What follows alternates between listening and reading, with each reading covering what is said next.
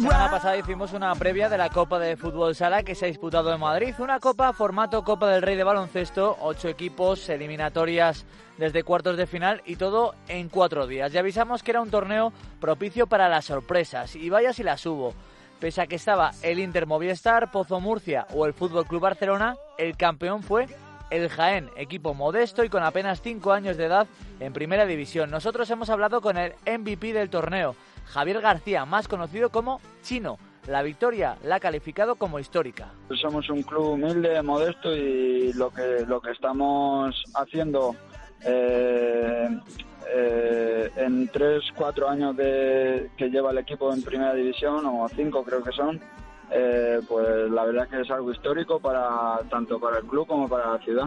Una ciudad que se ha volcado con el equipo absolutamente. Anda que no se han hecho notar los amarillos en la grada del Wizzing Center y quizá hayan sido clave en el torneo por la manera en la que han ganado el Jaén en cuartos de final relativamente fácil ante el Cartagena. Pero atención, en semifinales eliminaron a Río Renovable Zaragoza cuando perdían 1 a 2 a falta de 1 minuto y 6 segundos para el final. Acabaron ganando 3 a 2 con un gol en el último segundo de Chino que firmó un hat-trick y faltaba la final ante Inter Movistar.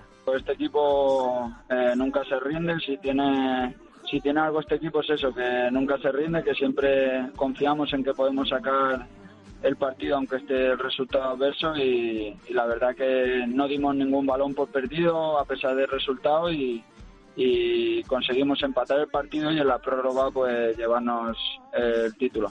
Remontaron, como bien dice, cuando perdían por dos goles, 3 a 1 ante el Inter Movistar, para muchos el mejor equipo del mundo. Ricardiño para colmo ya había anotado el tanto del torneo, solo al alcance de él y de pocos más, pero Jaén empató.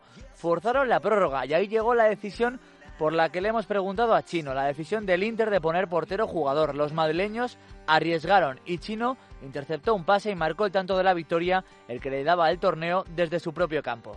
Yo en el partido los vi que en la prórroga estaban ya bastante cansados, vi a un equipo cansado y, al final Inter eh, eh, es superior en cuanto, en cuanto a jugadores y, y demás, pero yo sabía que ellos no querían llegar a los penaltis, entonces eh, por eso tomaron la decisión de sacar portero jugador, de arriesgar y, ahí yo vi una, una, gran ocasión porque nosotros eh, se nos da bastante bien defender portero jugador y, y, bueno, pues tuvimos la suerte de robar un balón ahí y de meter el gol de la victoria y con ese gol son seis los que ha marcado Chino en el torneo. La verdad es que Jaén tiene un idilio especial con este torneo porque ya lo ganaron hace tres años con Chino como uno de los pocos integrantes que estaban también en aquella plantilla, pero esta copa ha sido especial porque como dijimos, el fútbol sala apostó muy fuerte al organizar el torneo en el Wizzing Center y sus cálculos fueron acertados.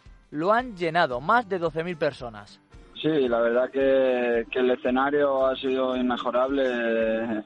Eh, cada partido había un aforo eh, casi lleno todos los partidos, incluso cuartos y semifinales. Estaba el pabellón, eh, habría en las semifinales 8 o 9 mil personas y, y en la final pues estaba lleno completo y gente que se ha quedado fuera.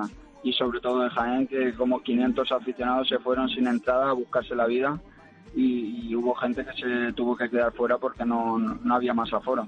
Ahora el Jaén tiene otro objetivo importante, está disputando las semifinales de la Copa del Rey ante el Zaragoza y en cuanto al futuro de Chino, dice que no está pensando en ello, pero ni mucho menos está garantizada su continuidad en el club y este torneo va a hacer que los grandes se fijen aún más en él.